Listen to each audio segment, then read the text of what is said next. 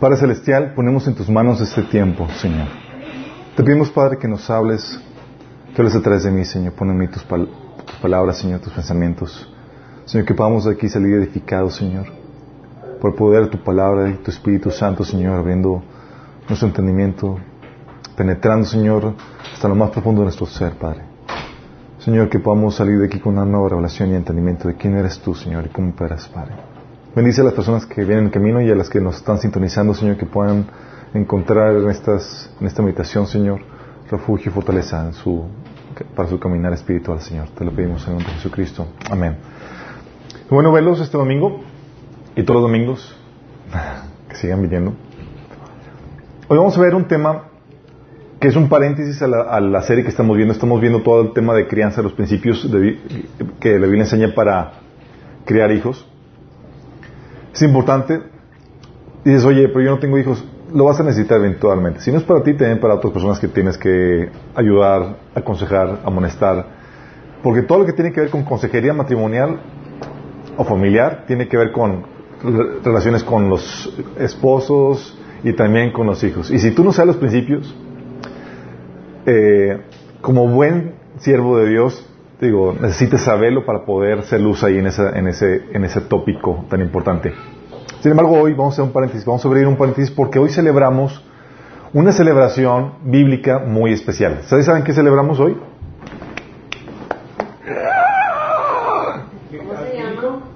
Una celebración de la Biblia. Hoy, domingo, hoy estamos a domingo 2 de octubre. No, ¿cuál tarde loco? no, no, no saben qué celebramos hoy. Ok, hoy celebramos lo que la Biblia llama la fiesta de las trompetas. La fiesta de las trompetas es una. Rosh Hashanah. Sí. en español, fiesta de las trompetas, sí. No, no se confundan con esto. Entonces vamos a ver eh, la importancia de eso, vamos a hacer una conmemoración de esta celebración. ¿Por qué recordarlo y toda la cosa? Y vamos a, irnos, a remontarnos a Levíticos 23, donde se mencionan las siete fiestas judías. No viene Navidad ahí, chicos. ni Reyes de, Día de Reyes Magos, ni... No viene. ¿Mandé? Más como mediados de octubre los Antes.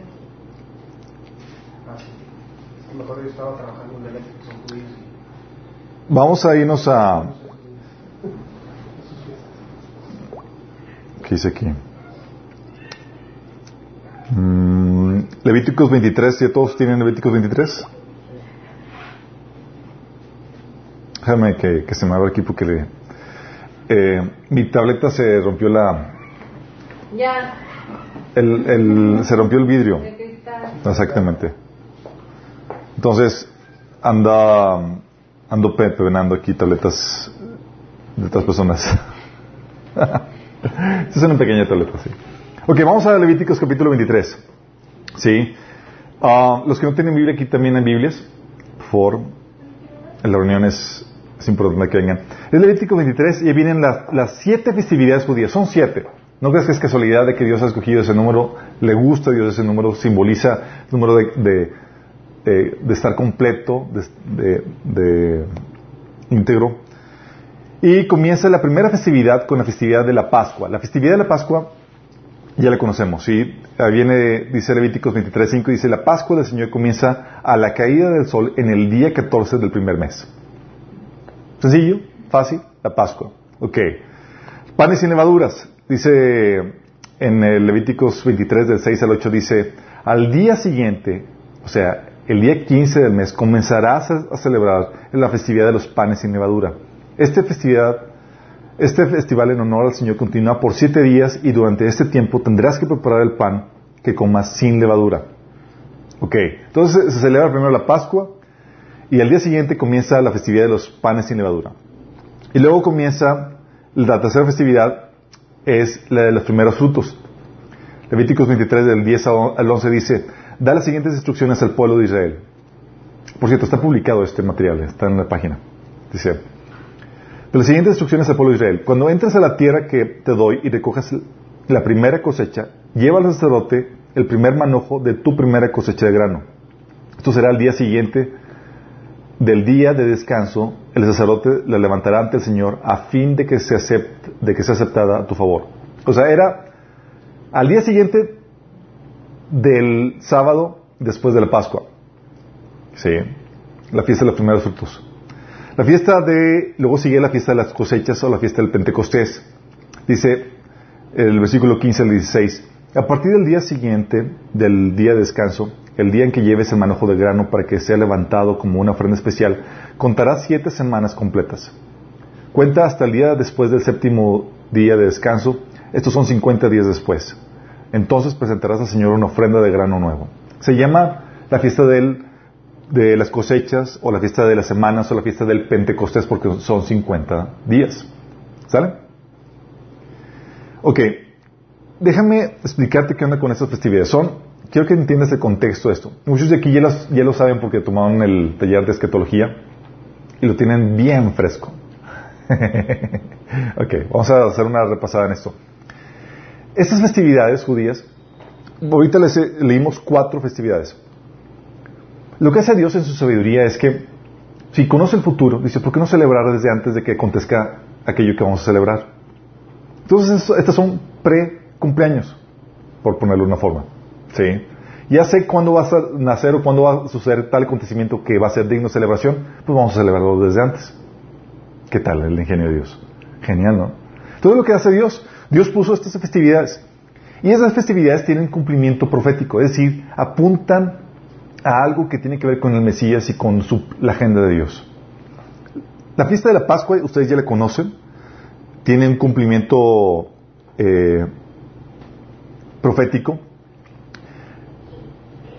Sabemos que es la fecha de la celebración en la que fue crucificado nuestro Señor Jesús. Sí. Y quiero que entiendas esto. No fueron días aproximados. Fue exactamente en el día de la Pascua cuando Jesús fue crucificado y entregado como cordero para el perdón de nuestros pecados. ¿Sí? Tal cual es esa fecha. De hecho, no sé si han leído en, la, en, el Nuevo Testamento cuando están leyendo la Biblia que empieza, que pone las horas de la crucifixión de Jesús. ¿Sí lo han leído? Que dice que fue crucificado a la hora novena y luego a la hora sexta y toda la cosa. Empiezan a hablar eso. En la nueva traducción viviente te pone las horas traducidas. ¿Sí? Te pone que, por ejemplo, Marcos 15, 25 dice, eran las nueve de la mañana cuando lo crucificaron. Quiero que entiendas esto. Cuando Dios te enseña una información ahí en la Biblia que dices que parece irrelevante, pues ¿para qué quiero saber la hora? Tiene algo que quiere enseñarte Señor. Un secreto, un tesoro que quiere eh, darte el Señor. Dice, entonces fue crucificado a la hora novena. Luego dice, a las tres de la tarde Jesús clamó con voz fuerte, Eloí, Eloí, lama también, que significa, Dios mío, Dios mío, ¿por qué me has abandonado? Entonces Jesús, más adelante dice, entonces Jesús soltó otro fuerte grito y dio su último suspiro. Eran las tres de la tarde. ¿Te imaginas al, al narrador poniendo las horas y demás? ¿Por qué crees que haya sido relevante?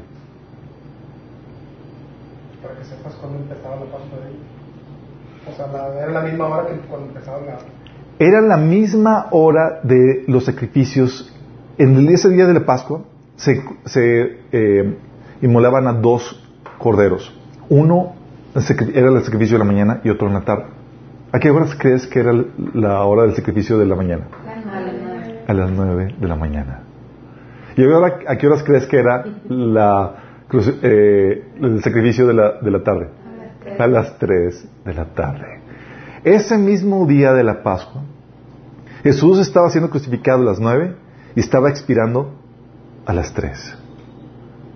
No un día antes, no un día después. Mientras Jesús estaba siendo crucificado, estaban en el templo inmolando al Cordero, que representaba al Cordero de Dios. ¿Se dan cuenta lo, lo, es que lo es como que, oh, ¿es en serio? ¿Se cumplió en el mismo día, en las mismas horas? Sí. Tal cual. Luego comienza la, fiesta de, las, del pan sin levadura. ¿Qué simboliza el pan de, sin levadura? Significa la santificación de la iglesia, la santificación que Jesús vino a ser al cuerpo de Cristo, a los redimidos. Vino a quitar el pecado. La levadura tiene un, un símbolo de pecado en la Biblia. ¿Sí? Dice que un poco de levadura leuda toda la masa, está hablando de la contaminación. Y Pablo dice que no haya, que nos deshagamos de la vieja levadura, hablando de, de lo malo, de lo pecaminoso en, nosotros. Bueno, los panes sin levadura simbolizan eso.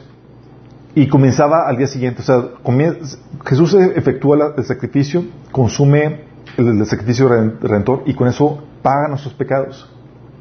Sí, y ese tiene ese, ese, ese, cumplimiento profético. Pero luego la fiesta de los primeros frutos, ¿qué creen que significa? Los primeros frutos. Primeros ah, frutos. Cuando Él resucita. Cuando Él resucita.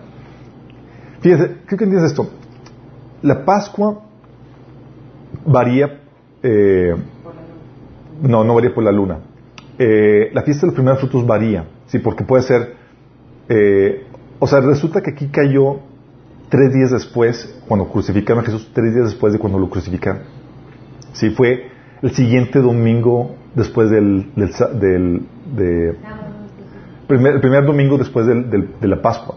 Sí, después del, entonces fue, él fue crucificado el miércoles, jueves, viernes, sábado, y el siguiente domingo fue el día de la resurrección. Sí, quiero que entiendas esto, esta dinámica. La fiesta de los primeros frutos simboliza o ese cumplimiento de la resurrección de Jesús. Dicho, dice 1 Corintios 15, 20, dice, lo que es cierto es que Cristo ha sido levantado entre los muertos como primicia de los que murieron, como primeros frutos de los que murieron. Él es el que tiene la primera, la, la, las primicias de la resurrección. Y justamente se cumplió qué fecha? En la festividad de los primeros frutos. Sí, no ni más, no ni menos. Primeros frutos. Sí. Eh, y luego la fiesta de Pentecostés. Sabemos que es el nacimiento de la iglesia o la cosecha de las primeras almas que vemos en Hechos capítulo 2 del 1 al 4. Ustedes saben que estaban reunidos de la iglesia en el día de Pentecostés y fue cuando fue derramado el Espíritu Santo. Y fue cumplido no un día antes, no un día después, fue exactamente esa fecha. Jesús sabía bien eso. Por eso le decía, esperan, ustedes van a recibir poder, el Espíritu Santo. Si entonces me serán testigos. Y esperan a que reciban eso. Entonces, Jesús sabía bien esta agenda y sabía bien lo profético que tiene. Dice, y esas son las festividades de de primavera y otoño, pero faltan las festividades de, digo, las festividades de primavera y verano, pero faltan las festividades de otoño. Quiero que entiendas esto. Si se cumplieron tan exactamente, tan exacto, tan preciso las festividades, las primeras festividades, las siguientes tres festividades se van a cumplir con la misma precisión. Sí, entonces para que tengas, para que tomes esto como un tema relevante, entonces es para que despertar tu curiosidad y diga, entonces, ¿Cuáles son las siguientes tres festividades? La siguiente festividad es la festividad de las trompetas. Fíjate lo que dice. Festividad de las trompetas. Dice Levítico 23 de 23 a 25. El Señor le ordenó a Moisés que le dijera a los israelitas, el primer día del mes séptimo será para ustedes un día de reposo, una conmemoración con toques de trompeta, una fiesta solemne en honor al Señor. Ese día no harán ningún trabajo, sino que presentarán al Señor ofrendas por fuego. Esta es la festividad de las trompetas. Es en el primer día del séptimo mes. La problemática es que para los judíos el primer día comienza cuando eh, después de una, de una luna nueva. La luna nueva saben que es cuando está todo oscuro, sí. Entonces, tan pronto ven el primer rayito de, la, de, luz de la luna, comienza esta festividad, sí. Eh, la otra festividad es la del Día del Perdón. Dice Levíticos 23, del 27 al 28. Asegúrate de celebrar el Día del Perdón el décimo día del mismo mes, nueve días después de la festividad de las trompetas. Lo celebrarás como día oficial de Asamblea Santa, un día para negarte a ti mismo y presentar ofrendas especiales al Señor. No hagas ningún trabajo durante todo el día porque es el día del perdón. Cuando se presenten ofrendas de purificación por ti, para hacerte justo ante el Señor tu Dios. ¿Sí? Se presentaban ofrendas, era cuando el sacerdote entraba eh, se entraba una vez al año al lugar santísimo y hacía expresión y todo eso, es este día de- del perdón. ¿sí? Y la otra festividad es la festividad de los tabernáculos. Dice Levíticos 23 del 34 al 36.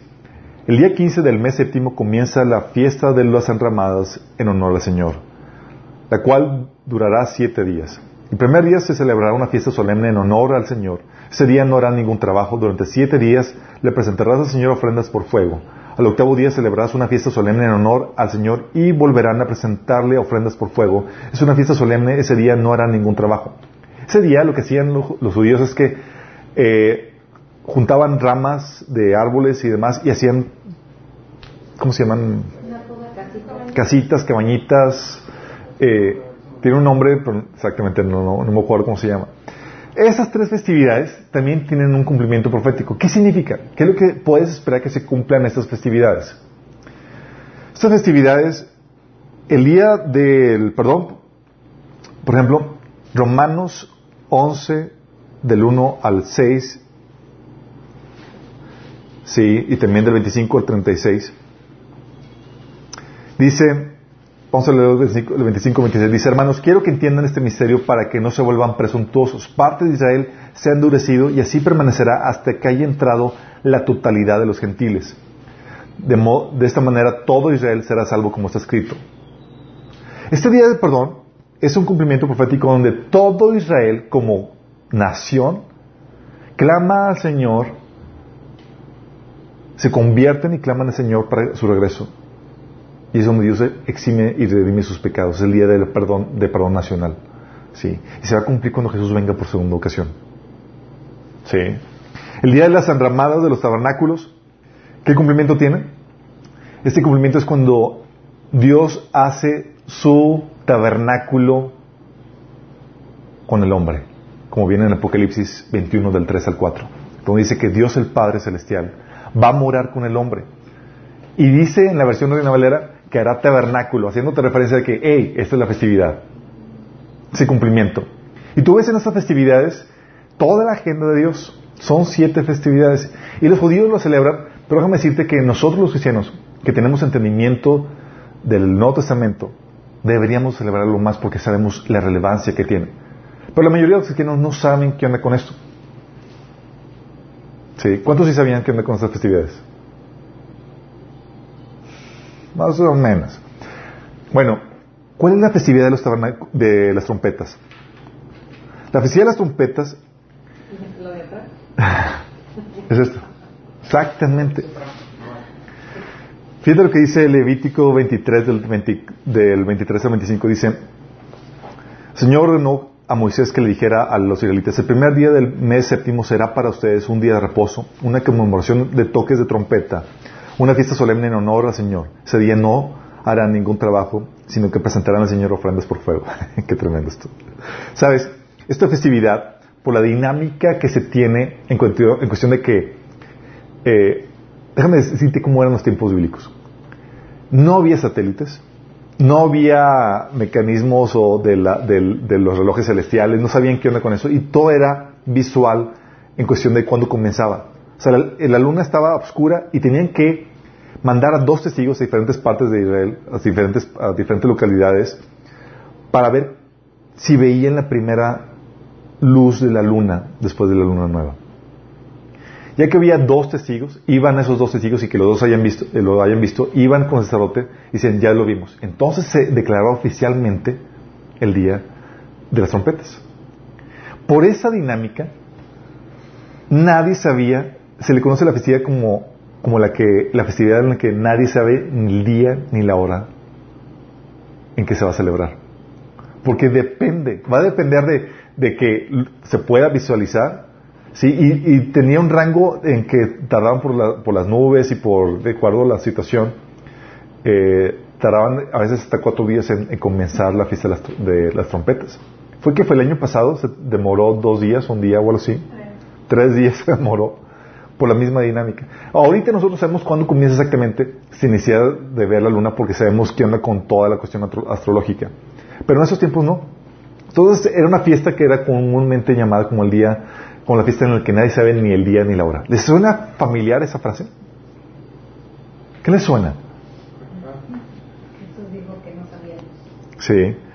Entonces comenzaba al ver la primera luz de la luna de- después de la luna nueva eh, y su cumplimiento. Su cumplimiento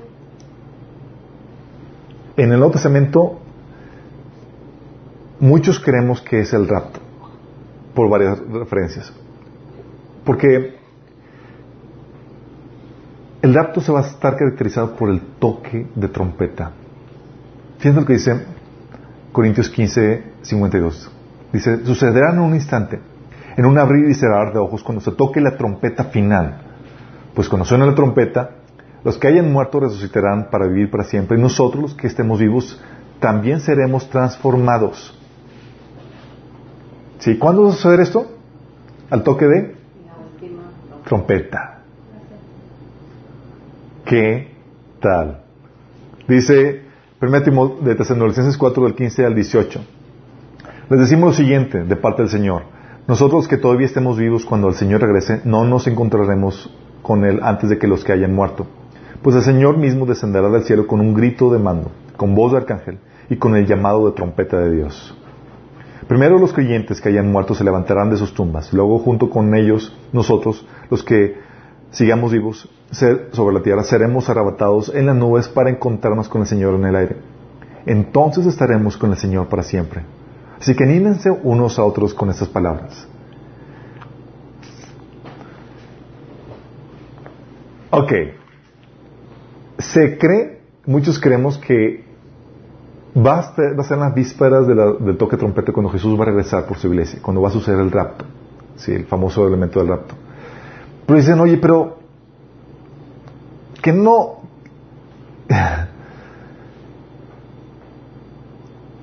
¿Pero qué no supone que nadie sabe el día ni la hora? Sí. Déjame aclararte bien esta situación con respecto a que nadie sabe el día ni la hora. Es cierto, nadie sabe el día ni la hora. De hecho, esta festividad sabe eso. No sabe, ni, ni siquiera saben cuándo exactamente comienza la fiesta de las trompetas. Eso por un lado. Y por otro lado, no sabemos ni siquiera en qué, en qué año de festividad de las trompetas va a suceder. Entonces no sabemos ni el año, ni el día, ni la hora. Tal cual como se dice la Biblia en ese sentido. Por otro lado, ese solamente es algo que el Señor lo dejó a tu conclusión, pero no dejó nada por escrito que va a ser en la fecha de las trompetas. Lo que Baal te indica a ti, te invita a ti a que lo puedes esperar en cualquier momento. De hecho, el Señor se te, enseña, que debes esperar el regreso de tu Señor todo el tiempo. ¿Sí? Entonces tú debes de tener la expectativa de que el Señor va a regresar en cualquier momento, pero la expectativa se espera que aumente durante estas festividades. ¿Entendemos la dinámica? Va a venir el sábado como a las 10, 11 de la noche. ¿Eh? Sí. Ok, entonces sabemos, no sabemos con certeza si podemos esperar en momento. De hecho, dice Lucas 12:39 al 40. Entiendan lo siguiente: si el dueño de la casa supiera exactamente a qué hora a qué hora viene un ladrón, no dejaría saltar su casa. Ustedes también deben estar preparados todo el tiempo, porque el Hijo del Hombre vendrá cuando menos lo esperen. Se te está diciendo, te está enseñando que debes tener la expectativa sobre eso todo el tiempo. ¿Sí? Pero, o sea, tú que tienes entendimiento bíblico, se esperaría que tu expectativa aumente en estas fechas. Sí, en estas fechas. Um, ok, eso es por un lado. Por otro lado, vamos a ver, quiero enseñarles la, no solamente el cumplimiento de, este, de esto, sino quiero leerles el pasaje de Lucas 12, del 35 al 38. Sí, hablando de esta continua expectativa que tenemos de tener. Fíjate lo que dice Jesús. Estén vestidos, listos para servir, y mantengan las lámparas encendidas como si esperaran el regreso de su amo de las fiestas de bodas. Entonces estarán listos para abrirle la puerta y dejarlo entrar en el momento que llegue y llame. Fíjate lo que dice. Los siervos que estén listos y a la espera de su regreso serán recompensados. Les digo la verdad, Él mismo les indicará dónde sentarse y se pondrá al delantar y les servirá mientras están en la mesa y comen. Qué tremendo. Puede ser que llegue a la mitad de la noche o durante la madrugada, pero cualquiera que sea la hora a la que llegue, recompensará a los siervos que estén preparados. ¿Sabes qué expectativa te está diciendo? ¿Qué, qué actitud debes de tener? ¿Qué te está diciendo Jesús? Debes estar continuamente preparando y esperando la venida del Señor. Eso suena muy fanático. Y hay personas que dicen, no, es que digo, no podemos vivir así. No, así es como debes de vivir. Tú lees la Biblia en el Nuevo Testamento y tú te encuentras que los cristianos del, del Nuevo Testamento tenían una constante expectativa del regreso de su Señor. Tan fuerte que ellos se saludaban diciendo, Señor ya viene. Ese era su saludo, ese era su moto, su eslogan. Se saludaban diciendo Maranata, que significa Señor ya regrese. ¿Sí? Y tú ves las, las, las cartas de Pablo, las cartas, todas te hacen referencia acerca de eso. De hecho, Hebreos te dice la amonestación de que no te dejes de congregar. ¿Y sabes qué excusa pone? Viendo que el día del Señor se acerca. Te lo pone así. Y luego encuentras cartas tan fuertes en donde eh, los cristianos estaban tan, con la expectativa tan fuerte que, según Tesalonicenses, es una carta porque creían los cristianos que ya se habían quedado a la tribulación, al día del Señor. Que había sucedido el rapto y ya se habían quedado. De tan fuerte que tenían la expectativa. ¿Sí? Ahorita la expectativa cristiana es, ¿qué, crees que el Señor va a venir ahorita? Pues la mayoría no lo cree. Muchos dicen, es que falta que, que, se aplique el Evangelio a todo el mundo, falta que, que aparezca el anticristo, y faltan un montón de cosas. ¿Sí? Entonces ahorita no puede venir, porque faltan todavía muchas cosas que tienen que suceder. ¿Sí? Mitos de que, o es que tiene que venir primero el gran avivamiento que se ha predicado mucho tiempo. O el mito de que se tiene que predicar el Evangelio a toda la nación y entonces vendrá fin, dice, dice Jesús. ¿Sí? Dice la Biblia. Pero entonces, ¿por qué lo esperaban la iglesia primitiva? O eh, muchos dicen, es que tienen que suceder las plagas, las pestes, los terremotos, las guerras y todo lo demás. O tienen que suceder las señales en los astros y las cosas catastróficas que vienen en Apocalipsis y en Mateo 24 y todo eso. O sea, tiene que, tienen que desatarse los juicios de Apocalipsis. O sea, hay muchos requisitos que mucha gente piensa que tienen que pasar antes del, del, rapto. Déjame aclararte esto. Porque lo que el Señor nos enseña en la Biblia es que debemos esperar la venida del Señor en cualquier momento. Y tengo que quitar esos tabús en ese sentido. ¿sí? Vamos a leer Lucas 17 del 22 al 37. Sí. Fíjate cuál es la condición de en la que va a suceder el rapto.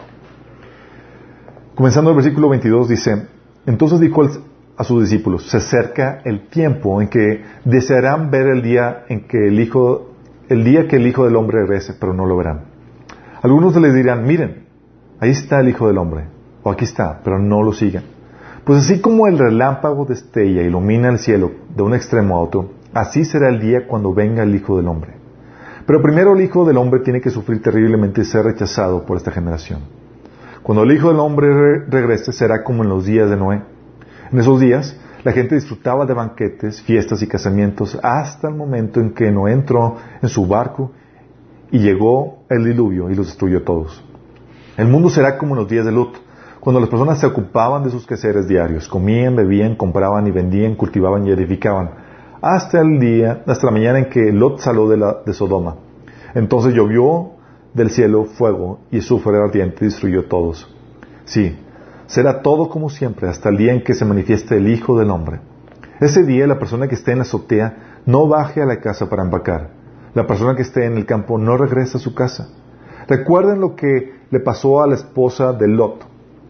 Si se aferran a su vida, la perderán, pero si dejan de aferrarse a su vida, la salvarán. Esa noche, dos personas estarán durmiendo en una misma cama. Una será llevada y la otra dejada.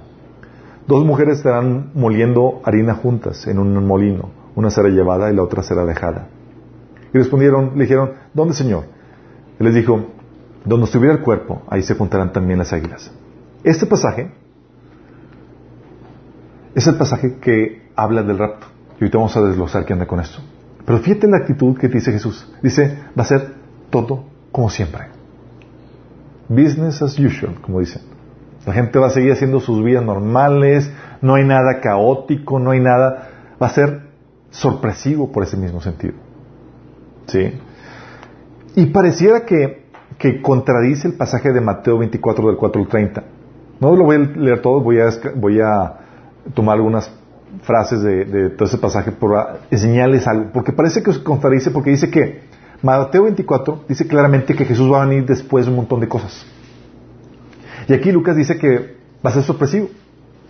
O sea, la gente está sin ningún sin ninguna señal de, previa a su, a su venida. Fíjate lo que dice Mateo 24 del 4, del 4 al 30. Le voy a leer algunos, algunas frases de toda esa, de todo ese texto. Dice, dice Jesús que va a ser después de que, dice, primero muchos vendrán en mi nombre y afirmarán yo soy el Cristo. Luego más adelante dice, oirás de guerras y de amenazas de guerras. Luego dice, se levantará nación contra nación y reino contra reino, habrá pestes, hambres, terremotos en diferentes lugares. También menciona que los entregarán a ustedes para que los persigan y los maten y los odiarán todas las naciones por causa de mi nombre. Luego dice que surgirá un número, un gran número de falsos profetas que engañarán a muchos. También dice que habrá tanta maldad que el amor de muchos se enfriará. También dice que se predicará la buena noticia, o el evangelio del reino a todo el mundo.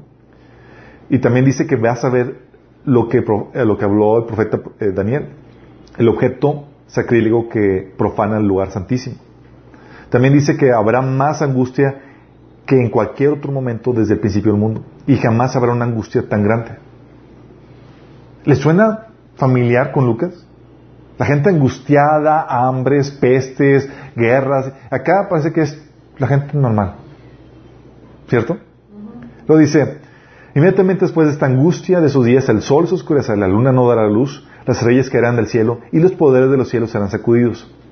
Y entonces, por fin, aparecerá en los cielos la señal del Hijo del Hombre, que viene y habrá un profundo lamento entre todos los pueblos de la tierra. ¿Cuándo aparece la señal del Hijo del Hombre?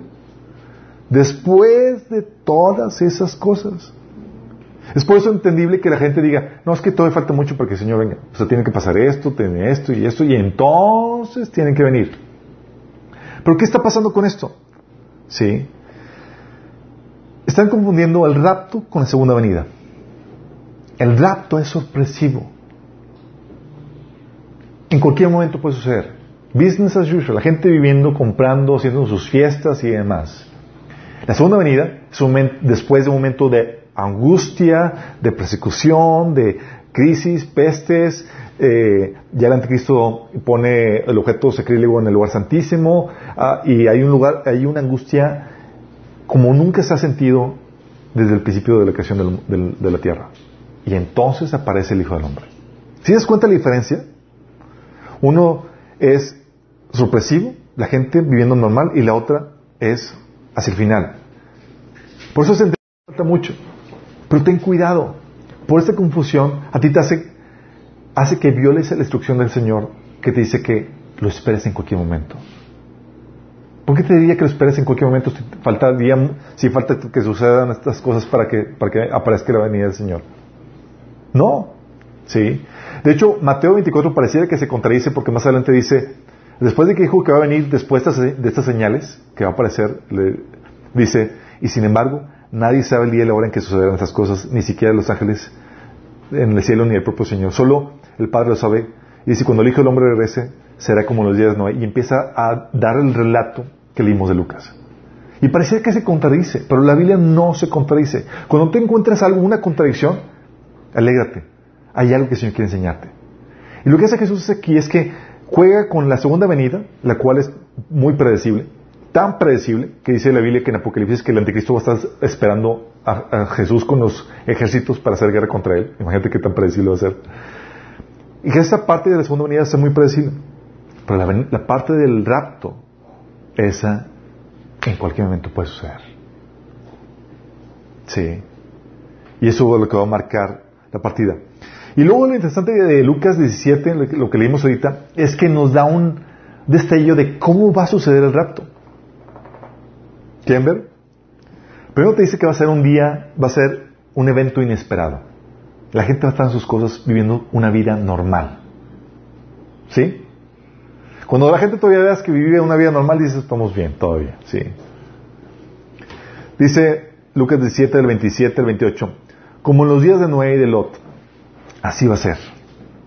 Sí. Dice, la gente disfrutaba de banquetes, fiestas, casamientos, se ocupaban de sus quehaceres diarios, comían, bebían, compraban, vendían, cultivaban, edificaban. Y dice Jesús, sí, será todo como siempre hasta el día en que se manifieste el Hijo del Hombre. ¿Qué es lo que sucede? Todo normal hasta que sucede algo. Aparece el Hijo del Hombre. Va a ser un evento inesperado. De hecho, eso va a ser lo que primero que va a pasar. Que todo va a ser un día inesperado hasta que el Señor viene por los suyos. Y fíjate que va a ser, aparece la señal del Hijo del Hombre y luego hace la referencia a Noé y a Lot. ¿Cuál es la, referencia de Noé y Lot? ¿Qué, ¿Qué, características tenía? La gente que no, que no creían vivían sus vidas normal, ¿sí?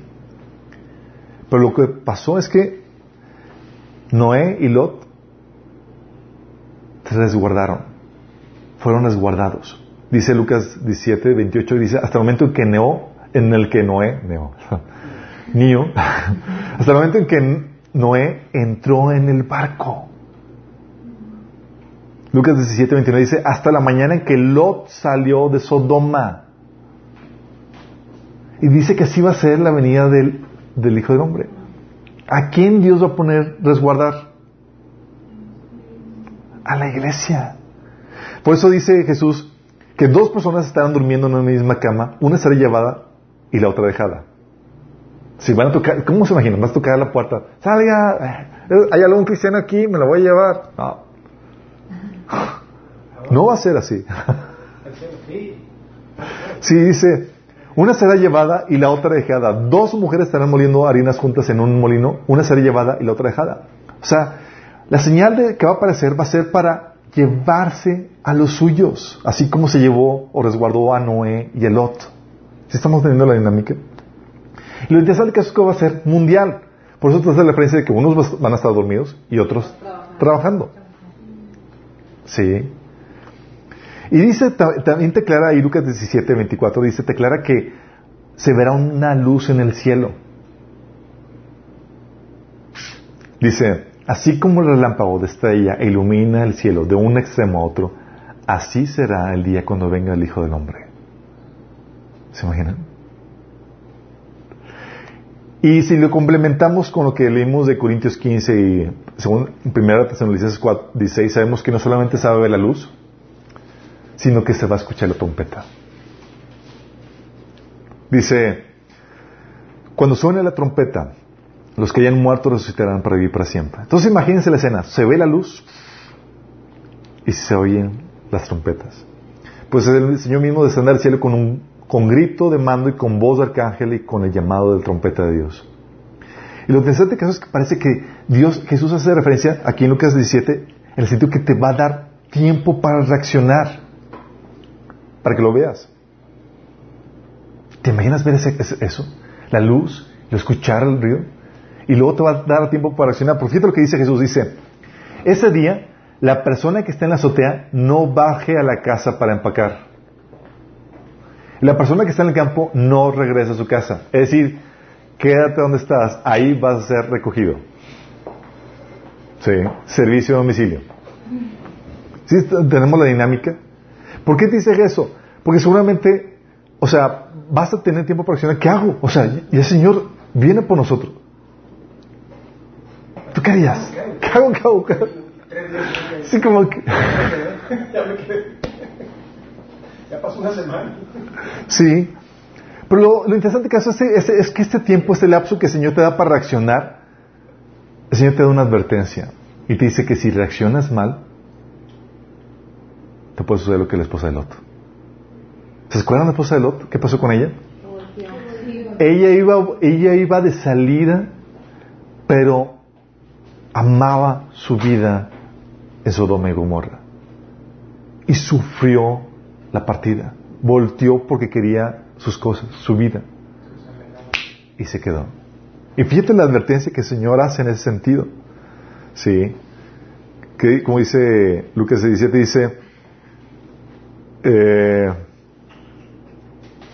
si ese día la persona que esté en la azotea no baja la casa a empacar, la persona que esté en el campo no regresa a su casa. Dice, recuerdan lo que le pasó a la esposa de Lot.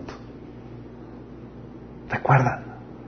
Dice, si te aferras a, a- si se aferran a su vida, la perderán, pero si dejan de aferrarse a su vida, la salvarán. ¿Te imaginas que veas eso y que chin, ya llegó el Señor? Chin, ¿cuál chin? mis proyectos, mis cosas y todo. Qué fuerte, ¿no? Y me dice, wow, Señor, ya viniste por mí. Antes de que venga el cobrador. Exactamente. Entonces se oirá la trompeta, dará un tiempo para accionar, los muertos van a resucitar. Sí. Los muertos, muertos van a resucitar y los vivos serán transformados como viene en Corintios, en 1 Corintios 15, 52. Y seremos arrebatados para encontrarnos con Jesús en las nubes. Va a estar de película esto. ¿eh? Dice 1 Tesalonicenses 4:17, seremos arrebatados junto con ellos en las nubes para encontrarnos con el Señor en el aire. ¿Y qué va a pasar después? Es entonces cuando comienzan todas las catástrofes sobre el mundo entero. Se acaba la era de la gracia. Dice, fíjate lo que dice Lucas 17, 27, hasta el momento en que no entró en el barco y llegó el diluvio y los destruyó a todos. Estaba haciendo referencia que así como los días no así va a ser. Se resguarda y entonces viene, viene el juicio y vienen los castigos de Dios sobre el, sobre el mundo entero. O, o como Lucas 17, 19, donde dice, hasta la mañana en que Lot salió, de Sodoma, entonces llovió del cielo fuego, azufre y destruyó a todos. Está diciendo, tan pronto se han recogido los suyos, entonces Dios va a desatar todos los juicios, castigos y demás que las crisis mundiales profetizadas en la Biblia. Dice Mateo 24, 39, dice, la gente no se daba cuenta de lo que iba a suceder hasta que llegó el diluvio y arrasó a todos. Así será cuando venga el Hijo del Hombre. Dos hombres estarán trabajando juntos en el campo, uno será llevado, el otro será dejado. O sea, te está diciendo, tan pronto sean desguardados, va a venir la destrucción sobre el mundo entero. Qué fuerte, ¿no? Pero este pasaje que estamos leyendo de Lucas 17 también nos recuerda lo que estamos comentando, la actitud que debemos de tener. Y es por eso la importancia de celebrar esta fecha. Porque nos recuerda, es una excelente oportunidad para recordar, añorar la venida del Señor y también para reorganizar nuestras prioridades. Recordarte que puede venir en cualquier momento, que puede ser esta festividad. Y que también, ¿cómo estás tú viviendo? ¿Estás listo para, para recibirlo, para prepararlo? O sea, quiero que entiendas esto. Hay muchos cristianos, y yo era uno de ellos, que resentían la venida del Señor. Resentían la venida del Señor. ¿Cómo que resentían la venida del Señor? Sí. Y estaba tan divertido con mis proyectos, con mis planes, con mis cosas, que era como que, Señor, ahorita no vengas, es que estoy realmente disfrutando lo que estoy haciendo y tengo que hacer esto y, y o sea, realmente estás muy involucrado en todas tus cosas. Y a veces te emociona más eso que la venida del Señor. Qué triste. El Señor tuvo que cambiarme. O sea, yo, y muchos nos pasa, o sea, los, también una cosa que me, por las cuales no quería que viniera es que, Señor, soy soltero, no me he casado, o sea, quiero tener hijo, o sea, quiero disfrutar la vida. Exactamente. Es, no conozco Cancún. Ya me casé. ya. me casé, Señor. Así como, como no han visto el meme, el meme que anda circulando que, Ya me casé, ya tengo hijos, ya ven por favor.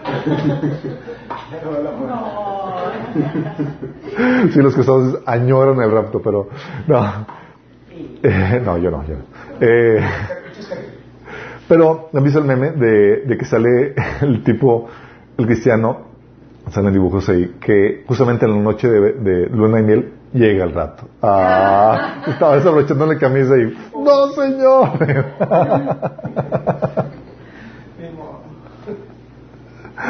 Sí, pero ¿cómo es tu actitud? ¿Resientes su venida? O sea, ¿te aferras a este mundo? Lucas 17:32 dice, recuerdan lo que le pasó a la esposa de Lot. Si te aferras, si se aferran a su vida, la perderán. Pero si dejan de aferrarse a su vida, la salvarán. O sea, no muchos van a estar contentos con ver la señal del Hijo del Hombre en el cielo aparecer. No muchos cristianos van a decir, wow, ya viene por nosotros. Sí. 1 Corintios 7, del 29 al 31 nos da un consejo Pablo en cuanto a la actitud que debemos de tener con respecto a esta vida, a estas cosas. Dice, Déjame decirle lo siguiente, amados hermanos. El tiempo que queda es muy breve, así que de ahora en adelante los que estén casados no deberían concentrarse únicamente en su matrimonio. Los que lloran o los que se alegran o los que compran cosas no deberían ser absorbidos por sus lágrimas, ni su alegría, ni sus posesiones. Los que usan las cosas de- del mundo no deberían apegarse a ellas, pues este mundo, tal como lo conocemos, pronto desaparecerá. O sea, estás diciendo, no te aferres a esta, vida. O sea, velo frágil y lo efímero que es todo esto. Que tu vida y tu, visión esté en lo eterno, en la verdadera vida que vamos a tener cuando Jesús venga por nosotros. Que no te duela, que no te resienta cuando te lo quiten. Sí. Así como la esposa de Lot. Mis cosas. Órale, estatua de sal. 1 Pedro 2, 11. 1 Pedro 2, 11 dice, queridos hermanos, les ruego como extranjeros y peregrinos, queridos hermanos, les ruego como a extranjeros y peregrinos en este mundo, que se aparten de los deseos pecaminosos que combaten contra la vida. ¿Cómo nos llaman los cristianos? Extranjeros y peregrinos. En pocas palabras, no acampes aquí. Esta no es tu verdadera vida. Vas de pasada. Sí. Tus planes y proyectos, no te apegues, que tu corazón no esté en ellos. Más que en, la verdadera vida que vas a tener cuando Jesús venga. ¿Sí entendido la, la dinámica? ¿Por qué? ¿Por qué es importante esto? Porque Jesús te está dando la advertencia. Puedes llegar a reaccionar como la esposa de Lot. Sí. Y hay muchos que no se alegran con la venida del Señor. Tienen tantos proyectos, tantas cosas, tantas ambiciones para este mundo, que le dicen, Señor, ahorita no vengas. Oh, ay, no, que no venga. Sí. O deja tú los proyectos, además, tal vez ni siquiera están viviendo en la santidad y hasta les da cosita. Sí. Por eso la pregunta es, ¿amas su venida? ¿La anhelas? ¿Es lo que más deseas? ¿Encontrarte con tu Señor? Si la respuesta es sí, tienes un corazón correcto delante de Dios. Si tu respuesta es no, aguas. Tienes que cambiar. Tienes que arrepentirte. Fíjate lo que dice Pablo en 2 Timoteo 4.1. Dice, por lo demás, me está guardada la corona de justicia, la cual me dará el Señor juez justo en aquel día, y no solo a mí, sino a todos los que aman su venida. ¡Wow! ¿Y cómo no amarla si en lo que más amamos en esta vida es Dios, a nuestro Señor Jesús? ¿Cómo no desear encontrarnos con Él? Bueno, así de desafada está la cosa. Muchos cristianos que en teoría deben de amar al Señor no aman su venida. Aman más sus cosas, los juguetes, las cosas que el Señor les da, las actividades. Aman más la obra del Señor que el Señor de la obra. Dice Lucas 12:37, dice, los siervos que estén listos y a la espera de su regreso serán recompensados. ¿Quiénes van a ser recompensados? Los que estén listos y a la espera. Por eso, chicos, debemos tener esta continua espera. Señor puede venir, sí, ya, ahorita. Se acerca la fecha, eh, puede ser más aún en estas fechas. O sea, ¿te imaginas que fuera en esta festividad de hoy, que sea nuestra última grabación? Estaría loco, ¿no? Por eso también es, no solamente, oye, amas el anhelo de la venida, sino también te preparas. ¿Estás listo para encontrarte con tu Señor? Por eso dice Lucas 12 del 35 al 37, manténganse listos con la ropa bien ajustada y la luz encendida. Esa luz, esa refiere a la presencia del Espíritu Santo en tu vida y a la obra de, los dones que el Señor te, da. De, de Biblia dice Pablo, el don que, Dios puso en ti, haciendo su obra. Dice, pórtense como siervos que esperan a que regrese de su Señor de un banquete de bodas para abrirle la puerta tan pronto como Él llegue y toque. Los siervos que estén listos y a la espera de su regreso serán recompensados. Les digo la verdad, Él mismo les indicará dónde sentarse, se pondrá el delantal y les servirá mientras están a la mesa y comen. ¿Te imaginas Jesús sirviéndote? ¿Sabes? Ustedes que estaban esperando, que estaban en expectativa, que estaban listos, vengan, siéntense. Qué grueso, qué padre, ¿no?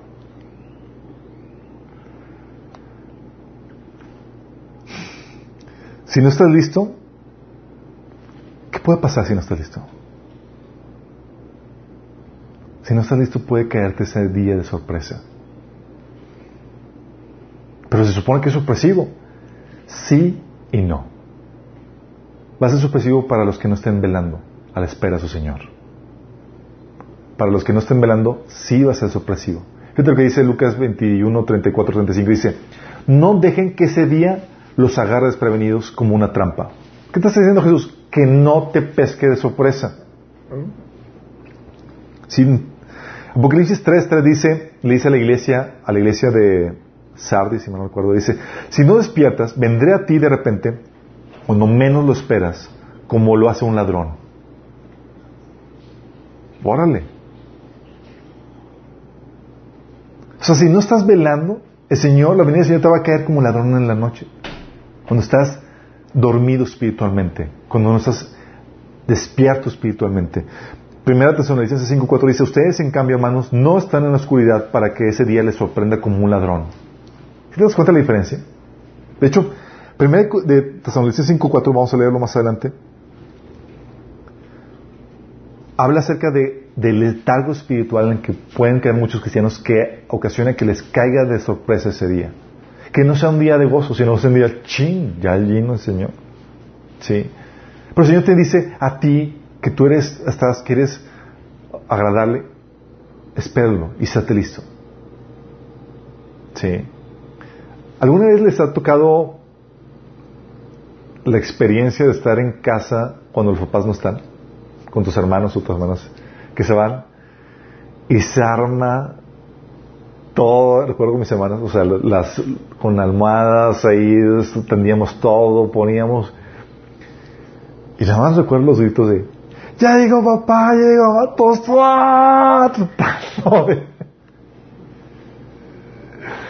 No, no, no, no. Tú limpiabas.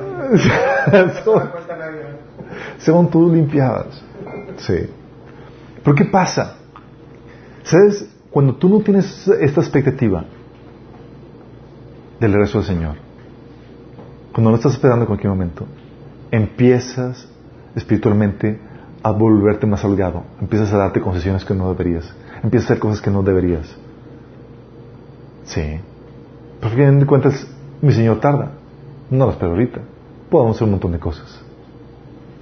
Gente lo que dice, ¿qué pasa cuando, cuando no pierdes de vista su venida? Uno pierde sus, el celo. Celo por santificarte, por estar listo.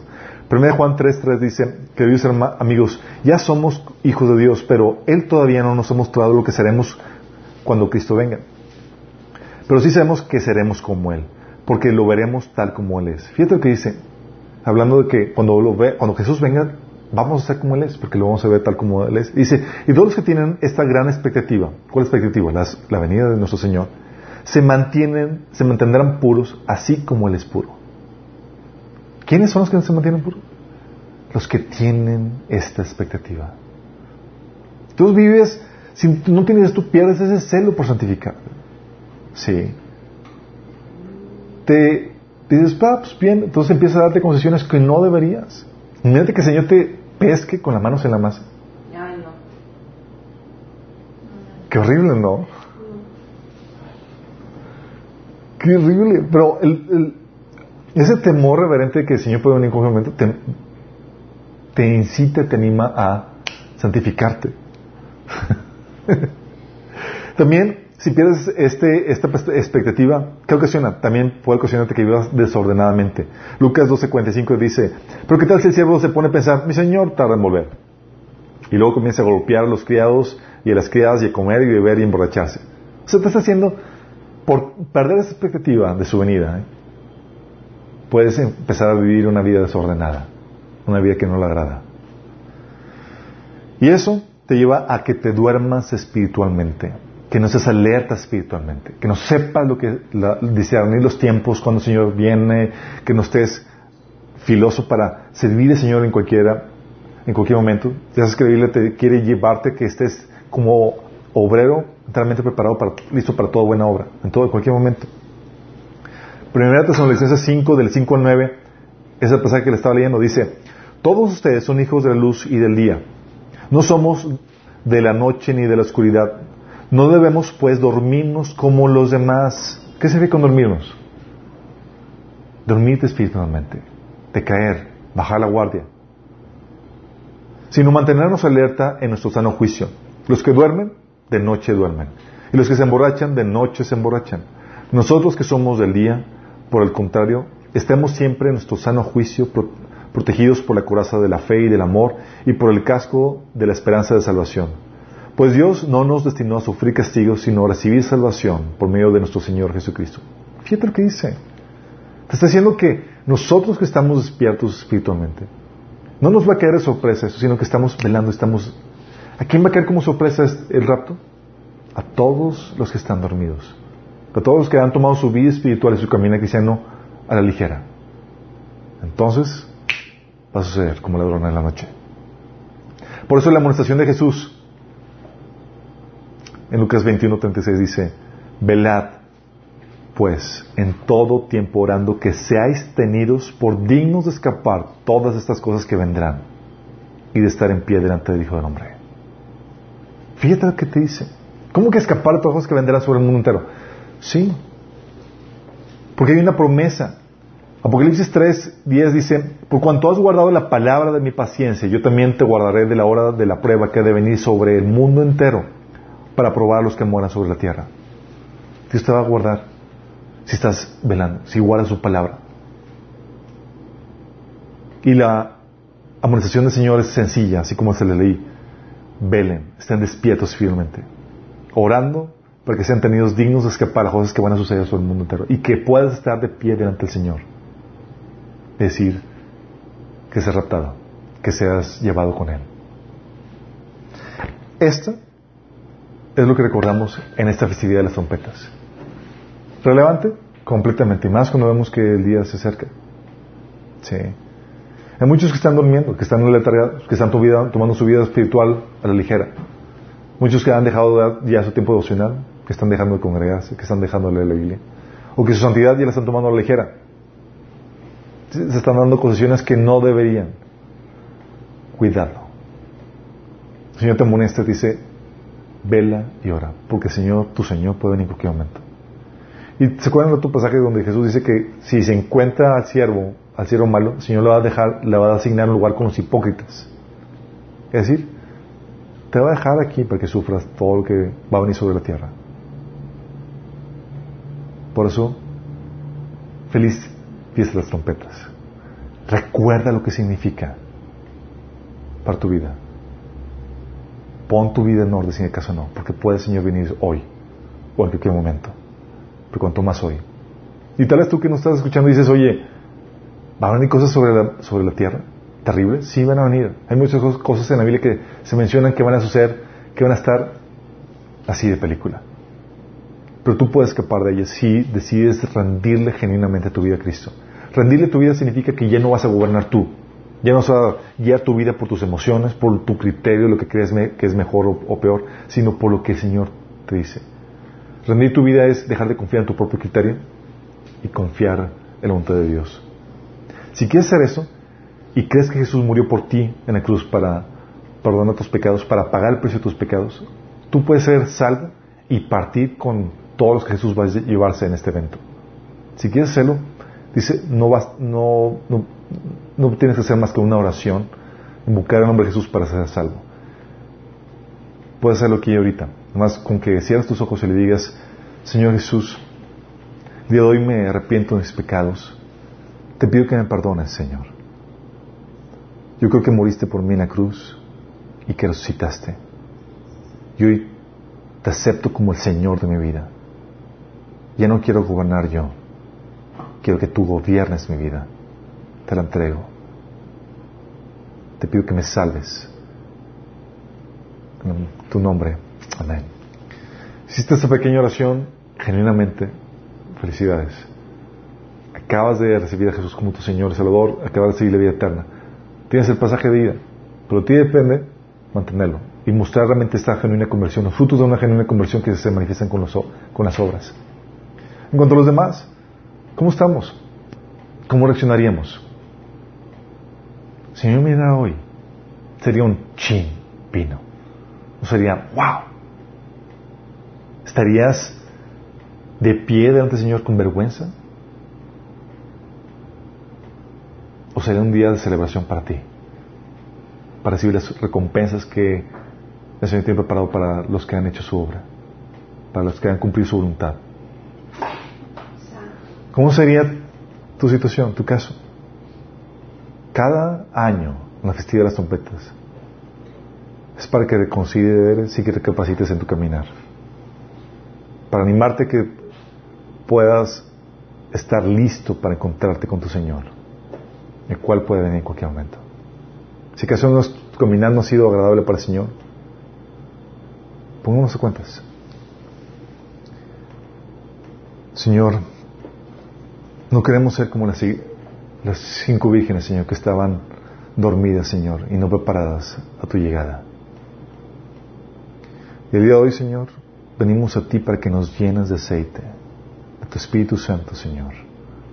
Queremos vivir vidas encendidas en ti, siendo tu voluntad, Señor. Perdónanos. Perdónanos, Señor, si hemos, si hemos tomado a la ligera tu voluntad, si no hemos seguido tus mandamientos. Sabiendo cosas que sabemos que debemos ser, no las hemos hecho, perdónanos por ello. Y hoy, Señor, nos comprometemos a vivir en santidad para ti. Porque el día de tu regreso, Señor, sea un día de victoria, de alegría, no de vergüenza y de derrota. Hoy nos consagramos a ti, Señor, en espíritu, en alma y en cuerpo. En tu nombre, Señor. Amén.